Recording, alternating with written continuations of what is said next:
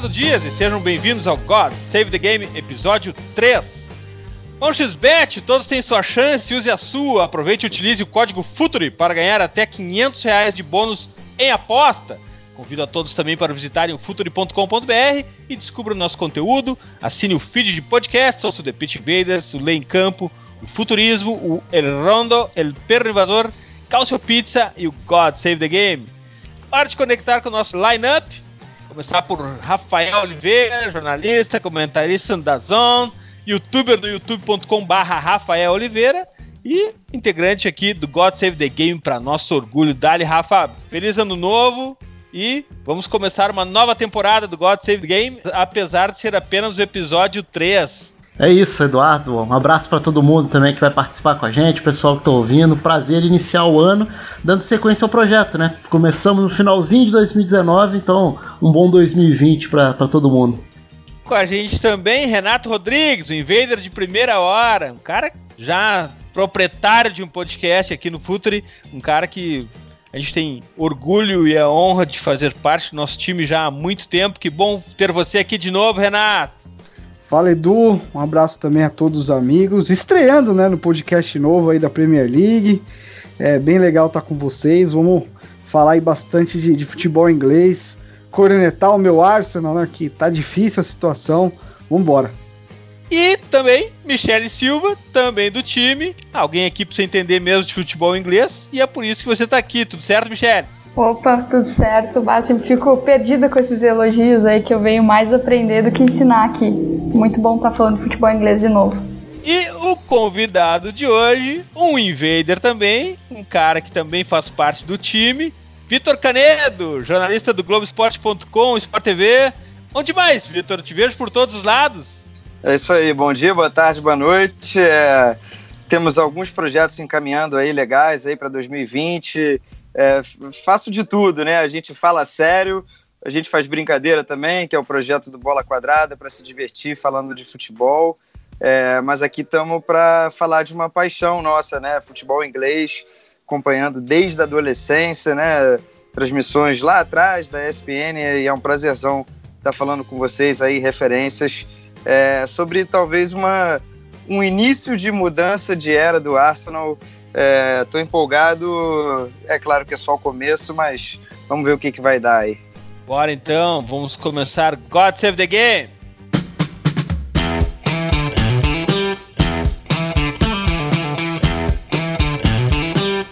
Aqui estamos nós, não exatamente aqui no God Save the Game, mas cada um nos seus perfis no Twitter, nos seus canais no YouTube, nos seus sites, nos seus blogs, falam reiteradamente sobre novos projetos no Arsenal. E o Arsenal começa com um novo projeto de novo. Volta tudo a estaca zero ou nem estaca zero assim. E aí, Vitor, tens a preferência por seu convidado? O Arsenal do Arteta, Vitor.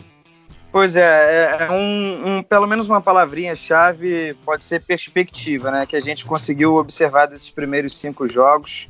Nenhuma grande atuação assim em 90 minutos, mas comparado ao fim da era do Unai Emery, é, é uma grande mudança. Recuperação de jogadores importantes, o Ozil voltando ao time titular, é, o Aubameyang continua sendo muito importante, mas aí ganha companhia do Lacazette, era como se fossem proibidos os dois jogarem juntos.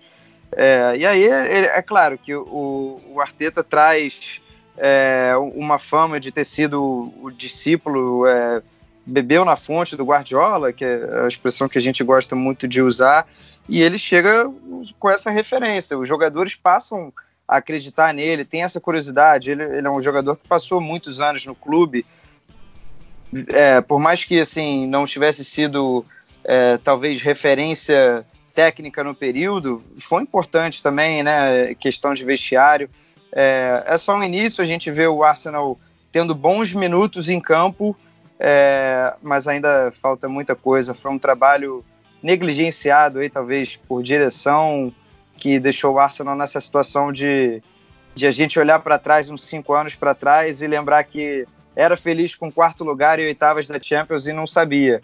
E hoje é décimo colocado, tendo que nadar bastante aí para tentar voltar a uma Liga dos Campeões e disputando a Liga Europa que o torcedor adorava é, zoar, brincar com, com outros torcedores do Big Six, o Chelsea United que figurava na Liga Europa e hoje o Arsenal é, é figurinha repetida ali, garantida na Liga Europa. Tem que nadar bastante para voltar a Champions. Como era bom comemorar quando se terminava o, o, o troféu era terminado na frente do Tottenham. E Renato, e o projeto Arsenal, projeto Arteta, de novo estamos falando em começar um projeto no Arsenal, Renato. É, realmente, e a gente tem que levar como aposta, né? Eu acho que eu concordo com o Canedo, acho que o time ainda não foi não teve uma consistência, não vou dizer nem de 70% de jogo, acho que nem isso chegou. Acho que o time fez tempos bons desde quando o Arteta chegou. É, por outro lado, a gente começa a enxergar algumas ideias mais claras já, mas não deixa de ser uma aposta. É, pelo que a gente leu e a gente escuta, o Arsenal queria alguém com mais punch, né? Queria um, um treinador um pouco mais renomado. Tentou o Pochettino, com relação. Aí teve alguma uma questão contratual da saída dele do Tottenham que não deu certo. O Ancelotti já estava meio falado com o Everton, já estava conversando. É, pintou também no meio do caminho o Alegre, mas parece que o Alegre não quis assumir nenhum time em meio de temporada. E aí o Arsenal se viu num, num, num, num bico de sinuca, assim, não, não tinha muito o que fazer mesmo no mercado. E aí foi buscar um cara que é, pelo que eu fiquei sabendo, a apresentação do projeto para a diretoria foi o que ganhou os diretores. Eles tinham alguns outros nomes também que eles iriam conversar. Eles conversaram com o Vieira, que está no, no, Nice. É, mas o Arteta conquistou os caras no, no, no que ele tinha de ideia para o time, no que ele tinha de conhecimento do elenco. E ele estava ali, não, não digo no lado, mas estava jogando a mesma liga que o Arsenal. É, a gente já começa a enxergar questões ofensivas, acho que ele precisava estancar primeiro a sangria, porque o Arsenal é um, é um time que está com saldo negativo até hoje, um time que toma muitos gols, é, tem muita dificuldade, principalmente em transição, sofre muito com contra-ataque. Então você vê um time com uma atitude mais agressiva na perda da bola, você vê um time é, mais compacto atacando, né? A gente vê o, tanto o Davi Luiz como o Socrates é, subindo bastante para construir. O, Davi, o, gol contra o, o, Crystal Palace agora sai de um, de um passe do, do, do Davi Luiz, é, de, uma jogada de terceiro homem com o Lacazette, saindo da área para o Aubameyang fazer infiltração exatamente no espaço do Laca. Então é uma jogada bem padrão. É, a gente já vê isso se repetir algumas vezes. Ele tem saído com muitos jogadores na iniciação das jogadas. Eu acho que até para entender que uma bola perdida ali, o time já sofre com o contra-ataque, a questão da confiança também muito prejudicada nos últimos jogos, então eu vejo ele ainda cauteloso, mas é mais uma, mais uma tentativa de sucesso do Arsenal. O Canedo falou em figurinha repetida na Europa League, eu não sei se nesse ano nem isso vai conseguir. Era só o que faltava o Arsenal conseguir ficar fora da Liga Europa. Será que isso não, não causaria um choque no clube e, e mais uma vez eles tentariam alguma coisa? Ei, Michele, Arteta vai dar a estabilidade que o clube precisa? O que que tu viu dentro de campo até agora? Olha, eu acho que os guris falaram muito bem, até deram um panorama bem completo aí, mas assim, particularmente eu acho que o, o Arsenal ainda sofre muito defensivamente, justamente por isso que o Renato falou. É um clube que sofreu muitos gols, Uh, ainda tem aquela questão do desgaste no, no finalzinho dos jogos, a gente viu isso muito bem contra o Chelsea, por exemplo. E eu acho que até o Arteta conseguir implementar o estilo dele, enfim, a gente já vê algumas características, por exemplo, essa questão, para mim é muito marcante essa questão da construção de jogadas ali com o, o Davi Luiz e até o Torreira ali fazendo isso. Uh, e essa movimentação do Lacazette abrindo espaço para o atacante uh, atacar no espaço. No caso, o Alba em diagonal não é novidade para ninguém, que ele é espetacular nisso. E eu acho que agora com o PP, depois de algumas tentativas com o Nelson, agora com o PP isso também vai ocorrer pelo outro lado e o time começa a ficar um pouco mais solto no ataque, fazer isso ainda mais vezes e eu acho que o Laca tende a crescer bastante nesse sentido. Uh, a Alba, a PP também, que era uma. parecia que dava cadeia se tu colocasse os três juntos. Uh, então eu acho que vai ser bem bacana essa questão, mas ainda a área do, do Arsenal ainda é território sem dono, assim, é algo que, é, enfim, é muito, é muito, o time fica muito despreparado uh, quando, quando algum jogador consegue entrar na, na sua área ali. Então, acho que isso é um dos grandes problemas que o Arteta tem aí a resolver, mas eu penso muito na situação do Arteta comparado, assim, com o Lampard no Chelsea que é um técnico jovem, um técnico em começo de carreira, assim, uh, tomando as próprias rédeas da situação, né? E num clube já gigantesco, uh, então ele vai precisar de muito tempo e vai precisar de um respaldo bem, bem forte mesmo para ele conseguir executar as ideias dele e, e aquela história, conseguir equilibrar todos os talentos que o Arsenal tem entre os, os destaques aí do, desse começo de trabalho do Arteta, eu acho que vale um, uma menção aí ao Ozil também, que, que vem fazendo bons jogos ali. Ele tem se destacado em alguns momentos do, dos jogos, isso, isso vem sendo bem importante, mas ainda acho que uh, o, o, destaque maior vai ser ainda para o PP mais à frente, conforme essa, essa evolução dessa movimentação em diagonal, ou desse drible, desse desequilíbrio pelo lado, for acontecendo com mais frequência a, essa comparação com o Lampard, é bom lembrar que o Lampard tem a seu favor, por incrível que pareça, mas a seu favor, a penalidade de não contratar, que isso hum. diminui todas as expectativas e acho que para um começo de projeto tão inovador, acho que é, que é favorável. Rafa, uh, quando o board do Arsenal contratou o Arteta, estão mirando o quê? Qual é o plano? Existe um plano consolidado, uma visão clara com o Arteta nós vamos chegar em determinado lugar, nós queremos um, um futebol desta maneira. Qual é a estratégia? O que, que, que o board do Arsenal pensou quando contratou o Arteta? Eu acho que foi uma tentativa de mistura entre conteúdo e capacidade de gerir vestiário, porque quase todo mundo que acompanha de perto, eu digo setoristas ingleses mesmo que fazem a cobertura de dia a dia do Arsenal, é, é unânime que existia um desgaste com o Naemer, inclusive na forma com que os jogadores já não tinham muito prazer na convivência diária, na questão de absorver mesmo, não digo as ideias em si, mas é, de colocar em prática o dia a dia, o treinamento e tudo mais.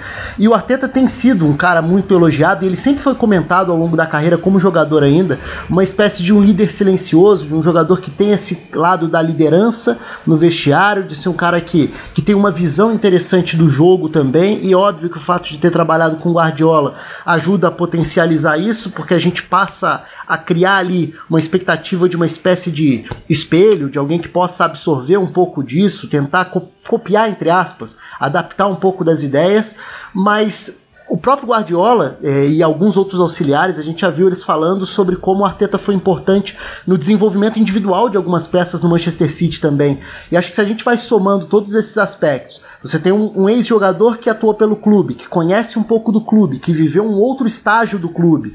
É, nesse aspecto dá até para a gente traçar um paralelo, não no ponto de vista técnico, mas no ponto de vista de conhecimento interno, não só com o Lampard, mas até com o que o Manchester United tentou recorrer ao ir atrás do Solskjaer, né? Alguém que trabalhou como jogador num período vitorioso, com uma lenda do clube no comando, quando o ambiente era outro, para tentar ajudar a resgatar isso.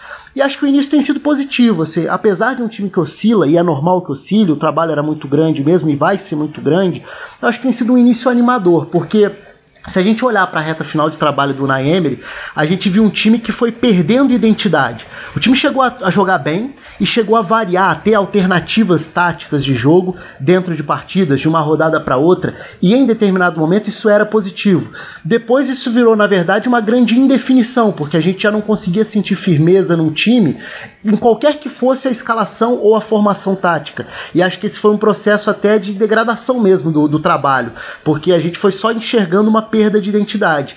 E nisso, o Arteta chegou e foi muito rápido é, identificar não só uma base de jogadores, mas também uma base nas funções do que ele espera em, em relação a a, a, como certas peças vão se complementar dentro de campo. Então, se a gente olha para o Arsenal jogando desde o primeiro jogo, as, algumas peças já mudaram, mas a gente vê desde o início que o Maitland Niles era o lateral pela direita, que armava por dentro, o que fazia com que o ponta pela direita jogasse aberto. No início, o Nelson, depois o PP. É claro que o PP tem muito mais qualidade, capacidade técnica para fazer isso, para trazer para dentro driblando, para receber no lado oposto ali, muitas vezes diante de uma defesa mais aberta. Do outro lado, lateral mais agudo agudo, é, explorando o corredor, o que permite que o Aubameyang, sendo ponta pela esquerda, tenha liberdade para não ficar só preso à amplitude, jogar por dentro, se aproximar do Lacazette, os dois podem se entender muito bem a inversão dos papéis dos volantes, o Torreira mais próximo da saída de bola centralizado e tentando recuperar o Chaka, que é um jogador que nunca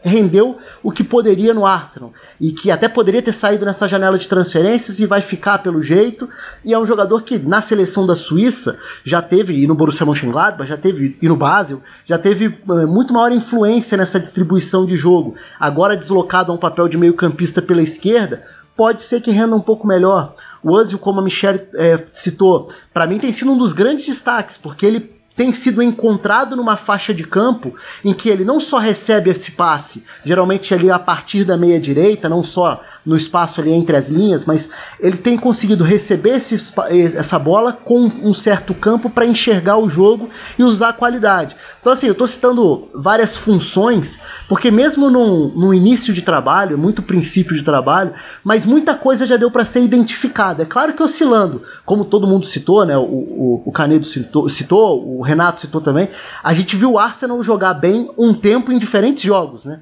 Jogou muito bem um tempo contra o United, jogou muito bem um tempo contra o Chelsea, jogou bem o segundo tempo contra o Leeds depois de ser atropelado no primeiro. Então o time tem oscilado dentro dos jogos, mas até nisso a transição é, é radical, porque o Arsenal da reta final do Naemer era um time que não sabia o que fazer com a bola e que não reagia quando perdia a bola. Então estava constantemente vulnerável e nunca produzia. O do, do Arteta, a gente já vê um princípio de agressividade para marcar e para o time jogar. Se a ideia é reproduzir alguma coisa do estilo do Guardiola, em relação a controle de, de jogo, com posse de bola, ocupação de determinados espaços pré-estabelecidos e tudo mais, o time vai ter que ser muito agressivo quando perder a bola. E virar essa chavinha não é tão automático. Você não passa de um time é, parado em campo para um time 100% intenso 90 minutos de um dia para o outro. Então acho que o fato da gente enxergar meia hora, 45, 60 minutos, isso já é sinal. E para mim são sinais positivos. Agora, a tabela grita, né? O Arsenal está muito distante de onde deve estar. Tá. O Arsenal contratou para fazer uma temporada muito melhor do que está fazendo. Então, o início é animador, mas o trabalho vai começar a ser cobrado à medida em que o tempo for passando, se os resultados Renato, não aparecerem. Novo técnico, novas ideias, nova mentalidade, novos jogadores. A janela está aberta é hora do Arsenal ir atrás de alguém? Cara, e tá nos planos do, do Arsenal, né? O Arsenal foi um pouco mais agressivo na última janela. Eu acho que é bem verdade que o Arsenal tem, tem jovens no seu elenco que podem ser aproveitados. Eu, eu, não, eu não acho que o elenco do Arsenal seja de todo mal, assim como muita gente fala em trocar tudo. Escuto isso do Manchester também, de tem que trocar tudo, e eu, eu discordo pra caramba disso. Mas o, o Arsenal tem algumas lacunas ali que elas precisam ser, ser, ser preenchidas. A gente olhar na zaga hoje, por exemplo. É, Socrates, Davi Luiz estão segurando ali, o Holding uma hora tá bem, outra hora tá lesionado. É, o próprio o próprio Mavropanos não, não tem condição nenhuma. Acho que é um cara que com bola entrega muito pouco, ainda mais agora pensando em, em, em Arteta que pede com que os zagueiros saiam com a bola também. Então acho que um zagueiro o Arsenal deve buscar. E a questão da lateral direita também é, um, é uma posição que o Bellerin não, não consegue se recuperar, não consegue é, ter uma consistência de, de atuação sem sem, sem se machucar, né? Ele já tá parado de novo, tá jogando o Midland Niles, que eu acho que é um jogador que tem sim algum futuro, tem algum potencial, mas que eu acho que ainda não tá pronto, acho que ele tem muita dificuldade. E que o contexto também prejudica, né? Eu acho que o, o Arsenal ele pode entrar numa cilada, como já aconteceu, tem alguns jogadores espalhados pela Europa que saíram do Arsenal porque não tiveram espaço, ou muitos jovens não, não, não foram muito bem, e a gente olha para um contexto que há muito tempo é desorganizado. E aí você começa a queimar jogador atrás de jogador, e aí o menino precisa sair, por exemplo, tem um ponto, um, ponto, um atacante na, na Holanda, esqueci o nome dele do PSV, é um menino que tá muito bem lá e que tava na base do Arsenal. Tem, tem, tem um argelino que tá na Itália também, que é, que é muito bom jogador e saiu da base do Arsenal. Então, eu acho que mais que contra, contratar é importante, acho que algumas lacunas precisam ser, ser preenchidas, mas também entender que é hora do clube pensar num projeto maior, porque senão você vai queimando esses jogadores promissores também. Vitor, e o Ozil de Arteta? Só para complementar aqui o, o, que o Renato falou, eu acho que ele estava se referindo ao Malen, não é? Do, do PSV. Que isso, realmente está é, indo isso. muito bem. E aí, você estava falando de janela de mercado, eu pensei logo no, no Futebol Manager. Vou explanar aqui para todo mundo que eu estou num grupo com o Renato em que a gente discute FM. Olha que coisa maravilhosa. Só quero e saber uma vou... coisa: tem alguém Diga. chamado Myron nesse grupo? Ah, deve ser o fundador, né? Porque eu cheguei tarde no grupo. Mas Não, estamos todos lá. Tem mais umas figurinhas também lá que vocês conhecem. É, e aí, se fosse para brincar de FM nessa janela agora, eu tentaria algum zagueiro, né? Porque é, o Boateng até estava sendo comentado, mas o Boateng está num, num nível da carreira que eu não sei nem se ele vai contribuir tanto assim numa Premier League. É, de qualquer forma, você perguntou sobre o Ozil, né? É, é, é, de certa forma uma contratação também, né? Porque um jogador que é contratado lá atrás em 2014, valor recorde, teve seus altos e baixos, chegou a, a ter um turno de Premier League que ele se aproximou muito do muito perto do, do recorde do Henry de assistências que o De Bruyne finalmente deve quebrar nessa temporada. É, é, viveu seus momentos terríveis de crise com torcida. É um jogador que não é muito famoso pela sua entrega em campo. É, é, é um cara que assim você não consegue confiar tão bem.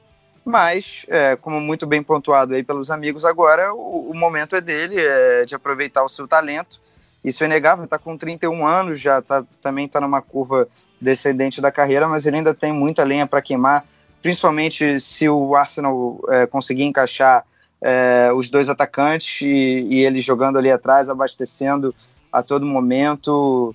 É, é, um jogador que vinha faltando nesse time. O Sebadios não decolou, é, não sabemos ainda o, o, o que, que o Arteta pensa dele, em como utilizá-lo. Pode ser uma opção ao Ozil. De momento, ele é titular, talvez Ozil, Aubameyang mais nove. É, é, não dá para pensar no time nesse momento sem ele. Uma pena que, assim, é, pela primeira vez desde, acho que janeiro de 2019, vai fazer um ano, que o Arsenal não conseguia repetir time, e isso também explica as dificuldades que o Emery acabou tendo. Isso não vai acontecer agora porque o Aubameyang foi expulso, vai perder três jogos importantes e o, o Torreira se machucou. O Guendouzi até consegue dar conta do recado. No lugar do Aubameyang, eu não sei quem vai entrar, talvez seja o Martinelli. É até legal citar, mencionar o nome dele, que é um moleque que está merecendo. É, o, o Gabigol, né? É, tá tendo um início de temporada espetacular. É, moleque que veio do Ituano, idade poxa, 18 anos e, e já chegou chegando realmente numa Premier League. É, ele é um jogador que pode dar esse passo adiante aí e ajudar, claro, contribui com todo mundo. A gente tem é, boas expectativas, falando na figura agora de um torcedor, é, do que pode vir aí nesse segundo semestre de temporada.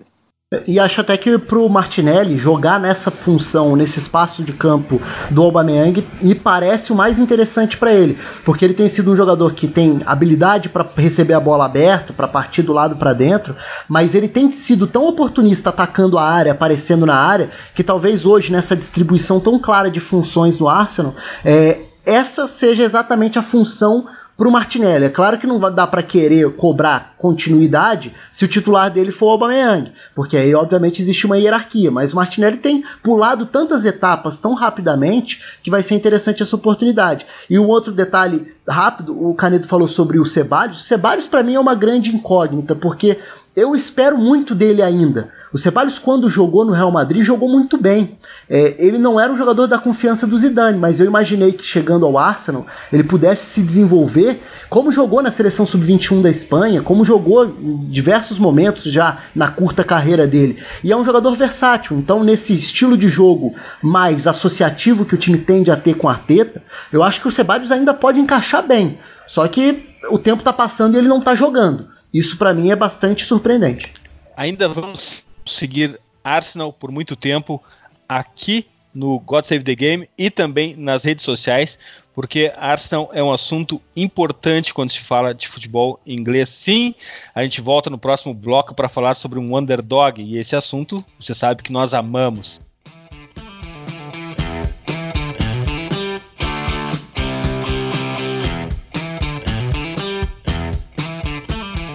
Com um underdog que engatou uma boa sequência, o Watford, 17 colocado. O que, que tem esse Watford? Michele? Eu acho que dá pra gente falar um nome assim pré-resumido que tem, né? O que aconteceu com esse Watford para ele se recuperar e ressurgir das cinzas na Premier League, que é o Nigel Pearson, que foi o técnico que assumiu o, o Watford recentemente, uh, em uma das trocas aí que o time fez recentemente. E, bom, é, o, foi, tá completamente diferente do que como começou essa edição da Premier League, né? É, eu acho que, para além da figura do técnico e de toda a questão motivacional que ele, ele vem mencionando nas entrevistas dele, e, e é um cara que tem muito esse, esse fator a seu favor de motivar, de pedir pedir mais garra, digamos assim, para os jogadores. Eu acho que um dos grandes méritos dele, e aí tem um acerto de janela do Watford, que é o Docuré, a renovação do Docuré, que veio recentemente, e até 2023, e o, o ajuste da posição do Docuré em campo, que faz com que ele esteja mais próximo do gol, ele participe muito mais, ele marque, ele dê assistências, e, bom, no final de semana a gente teve um a gente teve um, um, um, gol dele justamente assim, chegando na área, ele tem essa inteligência de se movimentar para se desmarcar e para, enfim, se movimentar, apesar das passadas largas, eles têm essa inteligência para se movimentar de modo que ele não, não fique marcado e, e, ele já fez muitos gols de fora da área também em outras edições da Premier League, mas uh, eu acho que um dos grandes méritos do Pearson é justamente uh, o ajuste aí na posição do Gudokuré para que ele possa contribuir mais para esse Watford. Que para mim o Doucouré ele já era um dos melhores, se não o melhor jogador do Watford, uh, por tudo que ele, enfim, por tudo que ele soma aí ao jogo, né? Ele é, ele é muito participativo, agora atuando mais avançado ainda mais. Uh, muito além do físico e da resistência durante o jogo, ele tem muita chegada na frente, muita imposição. E, e, eu acho que também tem uma questão do Deulofeu aí, que é um cara que está começando a ressurgir de novo, e, e sim, tem sempre isso em cima do Deulofeu, mas eu acho, eu acho que ele vem sendo importante também para esse retorno do, do Watford, e, e para além disso, eu acho que não tem como não destacar a figura do, do Pearson mesmo, porque realmente o time deu um salto desde a chegada dele, e para mim... Uh, Diney, Docuré e, e Pearson são os três caras que fizeram o Watford ressurgir, digamos assim, além da consistência defensiva, né? É, tem, um, tem, um, tem uma estatística que, que um, uma estatística que preza muito pelo momento do time, ela considera muito os cinco últimos jogos, porque os times todos passam por fases também, fases de alta, fases de baixa, e nos últimos cinco jogos do Watford a gente tem quatro vitórias e um empate, Rafa. É, é impressionante, sendo que três vitórias seguidas. O que, que aconteceu nesse renascimento do Watford? O que está por trás disso? Qual é a chave, a combustão do Watford?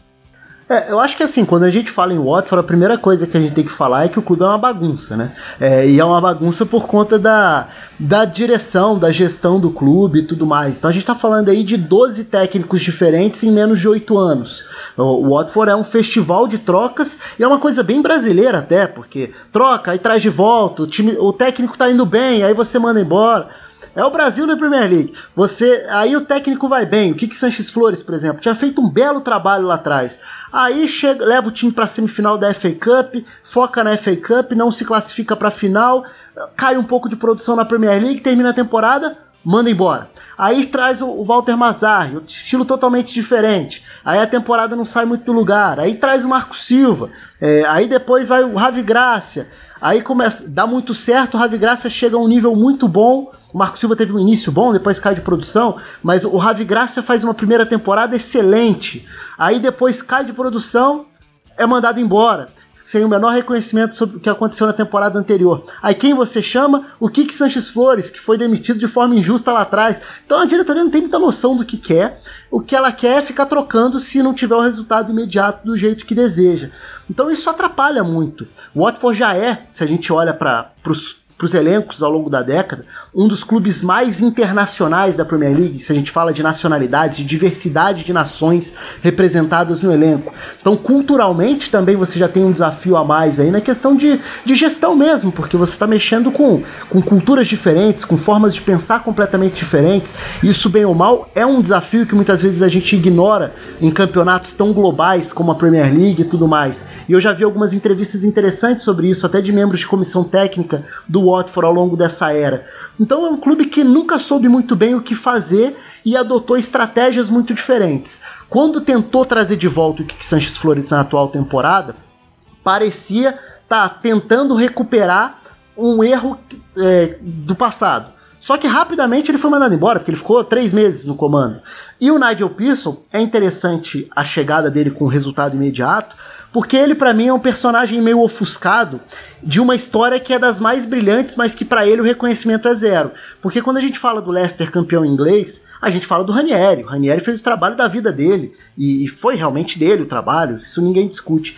Mas o Claudio Ranieri foi uma contratação muito questionada na época, porque não fez muito sentido a saída do Nigel Pearson, que tinha conseguido uma arrancada muito boa com o Leicester na temporada anterior, e aí ele se desentende com a diretoria e não permanece a, a torcida do Leicester naquela ocasião ficou inconformada com a saída do Nigel Pearson, inclusive.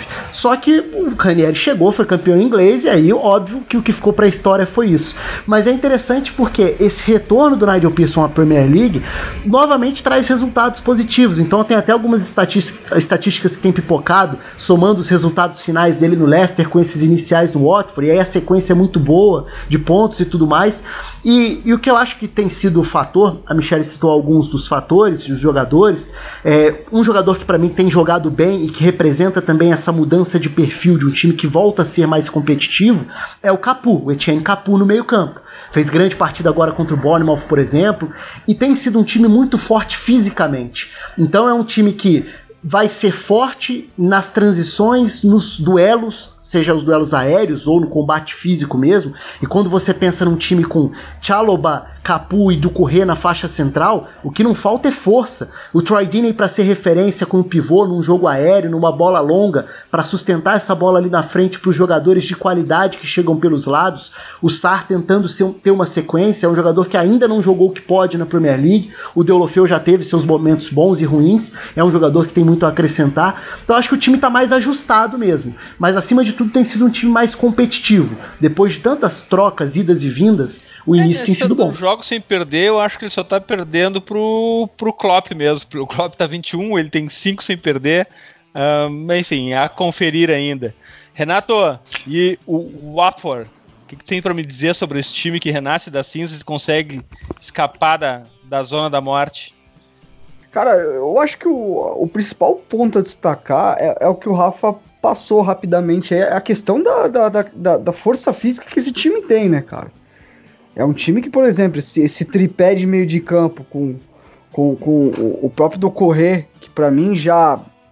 É, achei até estranho ele não, não ter sido assediado por outros clubes maiores nas, na última janela, por exemplo.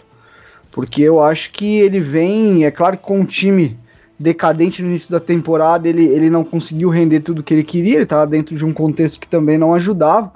Mas ele é um jogador que se engana e muita gente talvez tenha essa ideia dele de um cara de força, de resistência. Mas é um cara que joga também, é um cara capaz de, de triangular, de, de, jogar curto, de, de, tirar uma bola da pressão. É, é um jogador muito capaz. É, gostaria até que meu Arsenal fosse atrás, porque eu acho que o Arsenal precisa, é, em, em, alguns momentos, de um, de, um, de um punch maior no meio de campo. Assim, acho que tirando o Torreira ali, eu acho que é muita gente muito mole. Ar ninguém... Arteta está ouvindo, viu? Sim, é muita, muita gente mole no meio de campo do Arsenal, então acho que precisava de um jogador assim. É, o Chalobah tem conseguido uma sequência muito boa, o Capoi também é um jogador já mais rodado. É, você olha para o Diney, é um pivôzão, um cara que, que consegue engolir todo mundo na força. O próprio Sar é um, é um ponta esguio, né, de, de umas passadas largas, um cara que, que acelera com muita força.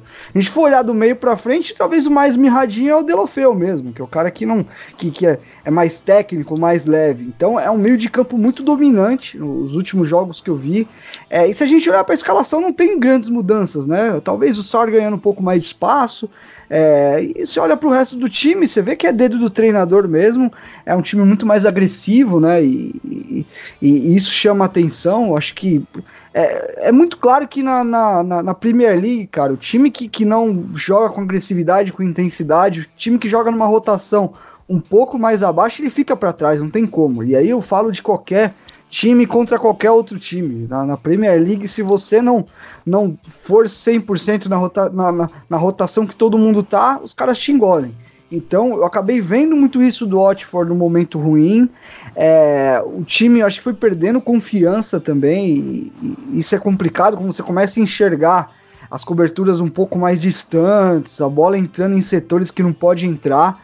Então, eu, eu de verdade, eu não vejo uma, uma mudança uma ruptura tão tão grande do, do, do, do Nigel, né? Porque eu, de verdade eu acho que tem seus méritos, mas eu acho que a questão da mobilização, acho que ele conseguiu aí mexer com os caras, acho que os caras estão entregando muito mais. E, repito, do correr é, é meio campista para mais de metro, como dizem os meus amigos. Vitor, conta aí pra gente aí qual é, o que, que fez a combustão do Atlas. Pois é, eu tô ouvindo vocês falando aqui, eu vou parecer um viciado, é, mas eu tenho uma liga de, de fantasy da Premier League. E, e, é, e outro é, grupo, de... é outro grupo de WhatsApp, né? É, ainda não tem, ainda não tem grupo desse, mas é uma liga de draft com o pessoal do trabalho. Então você escala o seu time no início da temporada e tem os que chamam de free agents, são os jogadores que sobraram e aí você vai pescando ao longo da temporada. Nessas duas últimas semanas, praticamente todos os jogadores de destaque do Watford estão saindo. Eu peguei o Sar para o meu time. É realmente a maior contratação da história do clube, ainda está devendo, mas é um processo de adaptação, como o PP no Arsenal também, os dois é, vindo de ligas diferentes, né, lá da França, e, e, e, é difícil também cobrar uma adaptação rápida, nem sim, não são todos que conseguem. É, e o Ducuré, impressionante, é, Ducuré fazendo gol, né, força de meio campo, mas eu queria citar também outro time time, só para não passar batido, e igualmente impressionante de arrancada, que é o Southampton. É, e aí com um treinador, é, talvez com um currículo mais tarimbado, que é o, o Hasenhut. Aí vamos, vamos gaguejar aqui na pronúncia, mas é, é o Ralph que era do Leipzig, né? Para facilitar. É, e também está nessa sequência aí de quatro, de quatro vitórias e um empate em cinco jogos. Só que ganhou de Chelsea, ganhou de Tottenham, e na última rodada ganhando um Leicester, que ficou muito marcado por ter feito 9 a 0 no turno. No retorno, o Southampton foi lá fora de casa e, e conseguiu vencer por 2 a 1 com o gol do Danny Ings, que é um, que é um cara assim, muito cara de Premier League, já é vice-artilheiro, não tem nenhum gol de pênalti, né? Tá com 14 gols, o, o Vard, que é o artilheiro, tem 17. Então, só para destacar também o Southampton que entra nessa, já saiu da zona, é, nesse sobe e desce aí de Premier League é, o Norwich, eu acho que todo mundo concorda que vai cair. É, o Watford conseguiu escapar da zona agora, é, numa crescente muito boa. É, não sei para quem vai sobrar. O Aston Villa sem Wesley e, e, o, e o goleiro, né? O goleiro titular que se machucou.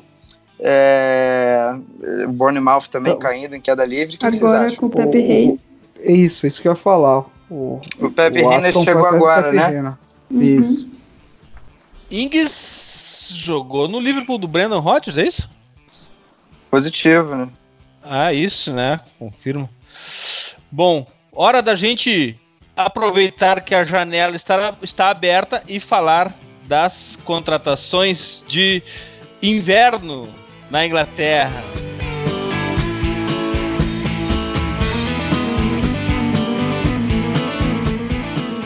É hora de mercado mercado está aberto. Eu vou aproveitar que é a primeira semana de mercado, recém, segunda semana, está tudo muito no começo e vão listar todos aqui.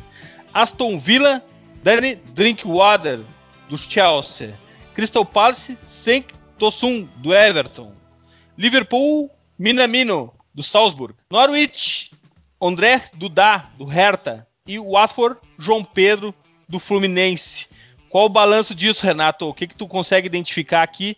Quem é que se move? É, é importante a gente falar também, né, Renato, que essa é uma janela que é mais para acerto de configuração de time do que propriamente para um novo projeto, um novo ano, uma nova temporada. O que, que tu consegue identificar aqui? É, se for pensar, normalmente essa janela ela é menos movimentada. Mas talvez a gente tenha aqui mais amigos especialistas em Premier League que talvez essa, essa seja a, a janela que tenha mais necessidade as equipes. Eu acho que, tá, acho que a movimentação, até em questão de especulação, tá grande. É, a questão do, do, do Tossum no, no Crystal Palace me parece bem cabível mesmo, porque o, o Benteke já faz anos que não, não consegue render o esperado. Tem jogado com o Ayu ali, né, de 9, então é, é, uma característica diferente, né? O Ayu é um cara de mais mobilidade, inclusive foi ponta por muito tempo.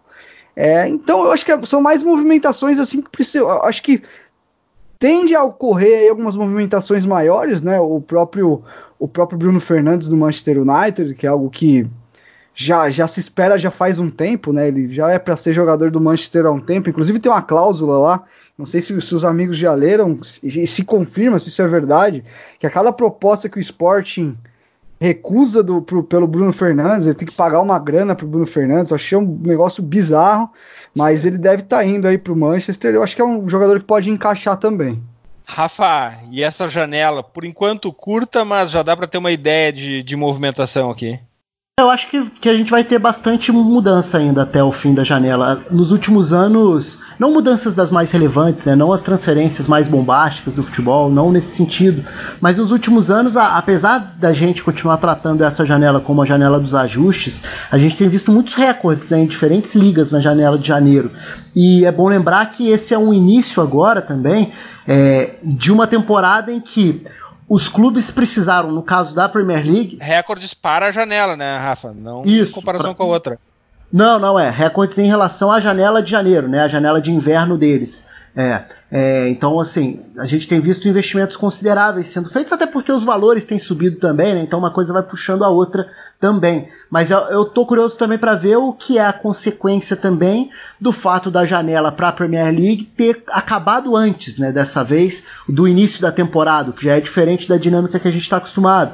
Então, geralmente a Premier League começava e tinha ali duas, três rodadas Aí vinha o fim da janela de transferências, então alguns ajustes eram feitos ainda no final de agosto. Uh, dessa vez já não foi o caso. Então eu estou curioso para ver de que maneira isso vai impactar, se vai impactar na questão das transferências. Mas não espero nada tão bombástico, não. A gente tem tentativas, né? No caso do Norwich, por exemplo, agora começa a se lançar atrás de jogadores, mas é uma situação muito delicada. É, no caso do Palace, o ataque tem sido muito pouco produtivo, então aí você vai buscar um atacante que também foi muito produtivo no período de Everton, mas que estava sem espaço lá com o Chen Tozun. É, o Minamino, até por ser a transferência que envolve o líder do campeonato, é a transferência mais interessante. Até porque o, que, o papel que ele vinha fazendo no, no, Red Bull Salzburg é um papel que a gente consegue encontrar semelhanças no do Firmino. E isso pode dar ao Liverpool, claro que vai depender de uma adaptação e tudo mais, mas pode dar ao Liverpool um conforto que não existia até então para rodar jogadores, para descansar uma peça que é chave no funcionamento coletivo, que é o brasileiro no ataque. Michele, e essa janela de janeiro? Pois é, né? Eu acho que até o, o Rafa falou muito bem aí da questão do Minamino, que eu acho que é esse jogador para dar um pouquinho mais de, uh, de conforto, digamos assim, para o Klopp, né? Uh, para poder rodar melhor o elenco. Uh, e é um jogador muito versátil também, né? Vale destacar que uh, muitos falam sobre ele atuando ali na, na faixa de campo que atua o Firmino, mas ele também pode fazer os lados. Ele, ele é um jogador muito versátil. Uh, eu, eu tenho uma expectativa maior quanto ao Chelsea pela, pela questão da punição, enfim, mas eu acredito que uh, eu não sei se, se vai ser uma janela aí de muitas movimentações. Eu acho que uh, a novela Bruno Fernandes United já é aí, já dura um tempão. se se vir a se confirmar aí, pode ser um, uma grande contratação para o United. Assim, eu acho que Uh, o Bruno Fernandes é um, é um jogador, para mim, um dos mais completos da, de Portugal. Assim, é um cara extremamente criativo, com liberdade, ele, ele faz a diferença realmente. Eu tenho muita curiosidade de ver ele no contexto de Premier League, é algo que eu comento com frequência lá no meu Twitter. Uh, mas basicamente é isso. E aí, se a gente for falar do, do Drinkwater, eu acho que nem precisa falar, né? Porque o Marrez aposentou ele no final de semana. É, eu achei que você ia passar sem falar em Drinkwater. O Drinkwater flopou, Michele? Será? Com certeza, acho que depois do Leicester ah, tá ficando difícil para ele. Eu acho que ele até tem chances, tem oportunidades, mas Uh, e até entrar nesse contexto aí do Aston Villa contra o City, é, é, depois de um tempo sem, sem jogar, é bem complicado. Ainda mais na Premier League, como o próprio Renato falou, exige uma rotação muito intensa dos caras, exige muita intensidade dos caras, algo que uh, ele realmente não, tem, não vem apresentando. Vitor, e essa janela aberta? Pois é, eu fico na expectativa realmente em relação aos grandes, tem algumas perguntas aí a serem respondidas. Será que o City, com a volta do Laporte agora para o próximo mês, é, realmente não vai contratar um defensor, um zagueiro? É, Fernandinho já, já virou né, um zagueiro, o Otamendi é banco, mas nada confiável. É, e para ganhar a Liga dos Campeões, que pelo visto vai ser o grande objetivo da temporada, eu acho que vai precisar de um grande defensor, né? Um, um zagueiro de, de hierarquia, de porte, né, de nome. É, o, o, Liverpool conseguiu um cara para fazer o Firmino descansar, mas e lá atrás? O Robertson é um dos caras que mais joga e o reserva dele é o Milner, né? O Milner que é um faz tudo no time. Será que também não caberia contratar um reserva para lateral esquerda? É, o, o, Chelsea está liberado é, para contratar. É, vai de atacante, é, vai pegar mais um meio campista. É, porque vai chegar um momento ali que vai ficar apertado para disputa pela quarta vaga. O Manchester United com o Bruno Fernandes dá um grande sinal. O Lingard via sendo titular. É um baita de um upgrade é, no time titular. Por mais que possa ter dificuldade de adaptação, é, Michele falou muito bem, o Bruno tem qualidades incríveis e, e sem dúvida estaria num nível já de, de Premier League. É, o Arsenal com, com o zagueiro também, né? Davi Luiz transformando um líder com o, o Arteta, mas será que é, ele é tão confiável assim é, nas funções defensivas? Né? Ele tem ótima saída de bola, bola longa, inversão, mas não, já está ficando velho também, não é um, não é um zagueiro é, para inspirar muita confiança. Então, mais de olho assim no mercado dos grandes, o que, que eles podem fazer. É, e esperando uma arrancada do Arsenal, que aí essa briga por Liga dos Campeões vai ficar muito boa também, interessante. O Leicester caindo um pouco, é, Wolverhampton bem, Sheffield até onde vai aguentar, o Tottenham tende a crescer também um pouquinho, por mais que não esteja num bom momento agora com o Mourinho. É, e aí essas contratações também vão ajudar a ditar um pouco do, do futuro dessa, dessa reta final de Premier League. E tem o Tottenham também, né? Que, que Mourinho agora, uma ideia de jogo muito diferente, né? A gente vê um Tottenham, um jogo bem mais direto, e aí perdeu a sua referência no ataque, né? O, Harry Kane vai ficar um tempo aí de molho. E, e os rumores são de, de, de buscar o Piatek, né? Que já não estava com muito espaço no Milan. Agora chegou Ibrahimovic, Ibrahimovic já como titular da equipe, fazendo, chegando já na, na, na equipe da Itália, então deve buscar o Piatek para, acho que até para potencializar um pouco esse jogo direto, né? A gente vê o Mourinho nos momentos agora usando o Lucas até mais adiantado, o próprio Som é, como, como jogador de velocidade para pegar os times em contra-ataque. O Jetson Fernandes é outro jogador que pode chegar também. Em Portugal já dão como certo. É mais um cara com essa característica de velocidade, de um contra um.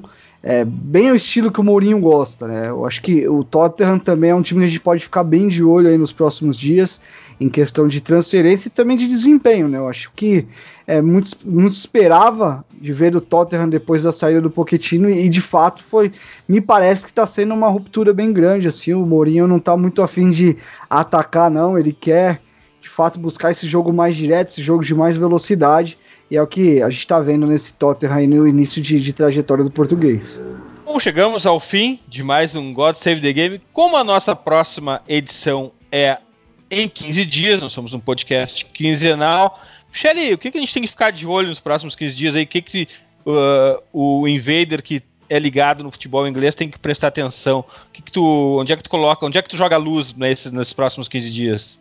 Uh, olha, eu acho que um dos, um dos times que, enfim, é o, é o, que eu mais acompanho, né, que eu mais comento ali, quem, quem acompanha no Twitter sabe que eu faço mais análise desse time, uh, e que vem de umas variações de meio campo e está ajustando isso, e até comentei nesse final de semana, não só pela vitória de 3 a 0 sobre o, sobre o Burley, mas por uma questão de, de ser um, um time de, de jovens jogadores que foi premiado aí com uma punição da da FIFA para não poder contratar é, é, o Chelsea, né? Que, que teve uma vitória aí bem larga em cima do Burnley, que, que não foi um jogo de muita superioridade do Chelsea, mas uh, tem despertado a curiosidade não por isso, mas pela quantidade de jovens jogadores e como o Lampard vem fazendo essa gestão de grupo. Isso eu acho, eu acho é, que é algo muito legal de destacar, assim que o Chelsea ele, ele foi da água para o vinho nesse sentido. Uh, primeiro com o Sakic, que era um cara mais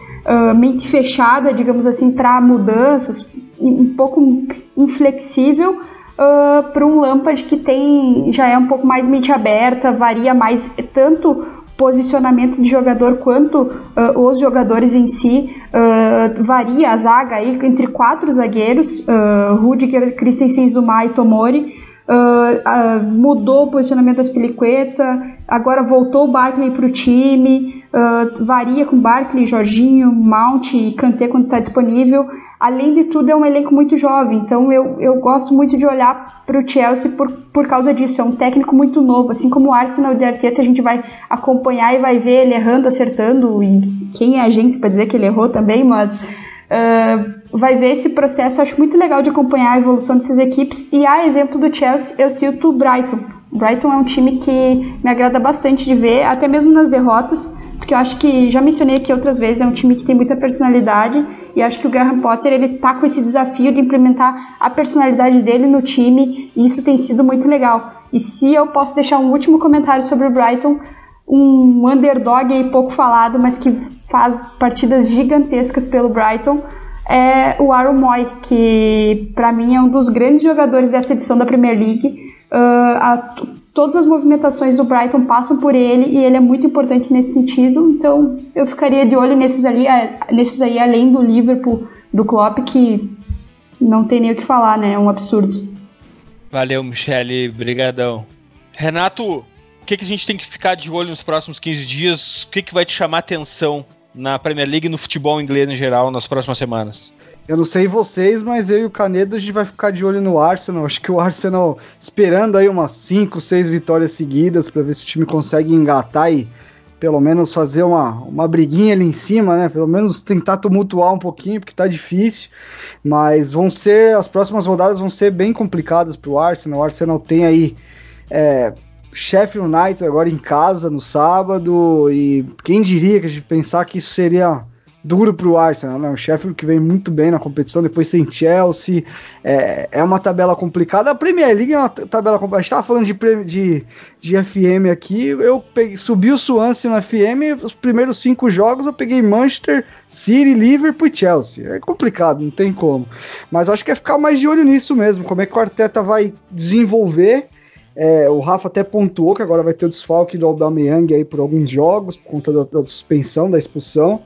Então acho que vamos ver se Ozil consegue manter esses bons jogos, porque eu sou um corneta dele é, muito forte, porque o cara é uma tiriça lascada, acho que ele é muito talentoso, mas me irrita um pouco ele em campo. Vamos ver como é que o Arsenal vai sair aí nessa, nesses, nesses próximos 15 dias, até vocês gravarem de novo o podcast. Renato, como é bom te ouvir de novo aqui no Futuri. Volte sempre. Valeu, um abraço, velho. Valeu. Rafa, e o que prestar atenção nos próximos dias na Premier League?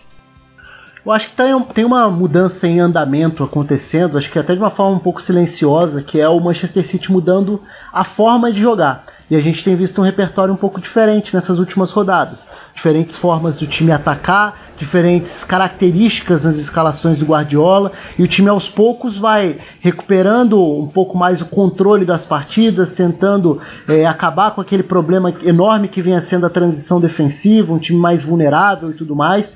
Então, acho que é interessante prestar atenção em como ele tem alternado peças, características e funcionamento coletivo também. É, seja em jogo com um time mais modificado na FA Cup, seja na, na Premier League, jogando com o Gabriel Jesus e Agüero, jogando sem Gabriel Jesus e sem Agüero. A gente viu isso nas últimas semanas e acho que a gente viu sinais legais. Um outro ponto importante também é pensar que vem aí um United Liverpool, né? um Liverpool United.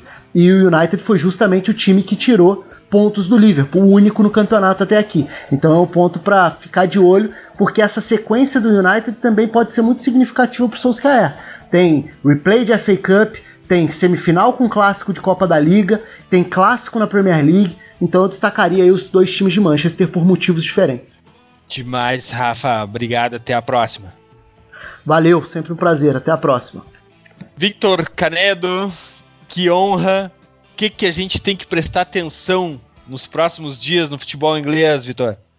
Sobrou, pro, sobrou o Liverpool para mim, né? Caiu aqui no colo. É, a gente, a gente tentou, a gente tentou, a gente tentou fazer um podcast sem falar a palavra Liverpool, mas eu já tinha uhum. queimado a largada, já tinha falado a palavra Liverpool antes, mas tudo bem, tá liberado, vai lá.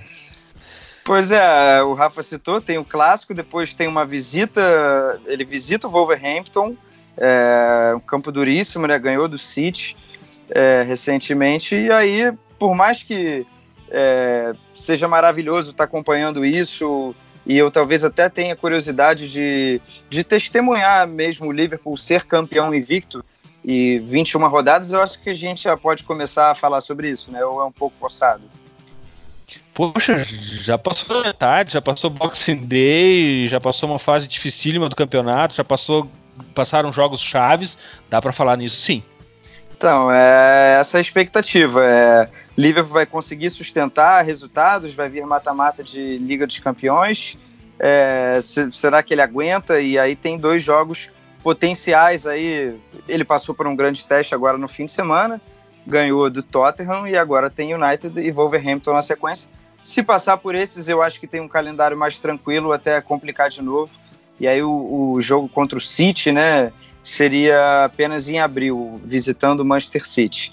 Mas é isso, eu como torcedor do Arsenal, que detém ainda o único título dourado, né, o, o, o que tem até uma faixa lá no Emirates, que é, é o único campeão de Premier League, né, da era moderna é, invicto, seria ótimo que o Liverpool perdesse ou para o Arsenal ou na última rodada. é, mas enfim, o fato de testemunhar também, tudo isso acontecer também é muito legal. Ainda mais em temporadas seguidas, City 100 pontos, depois 98, 97 e agora o Liverpool com essa campanha num campeonato tão difícil. É, isso é muito legal. Olha, Vitor, eu como colorado vou te dizer uma coisa, quando a gente começa a pegar nessas coisas de único campeão invicto, puxa vida, é porque tá, tá difícil ruim, né? mesmo. Pois é. Meu velho, muito obrigado. Obrigado pela tua presença. Tu é um invader, tu faz parte do time e a gente só tem a agradecer. Valeu você. É, muito obrigado. As ordens é só chamar por aqui ou lá no Twitter. A gente está todo momento ligado. Em 15 dias a gente volta com God Save the Game. Assine o feed para não deixar passar nenhum. Futebol inglês nos interessa muito. Futeboleiras, futeboleiras, nós somos o Futuro e temos um convite para vocês. Pense o jogo.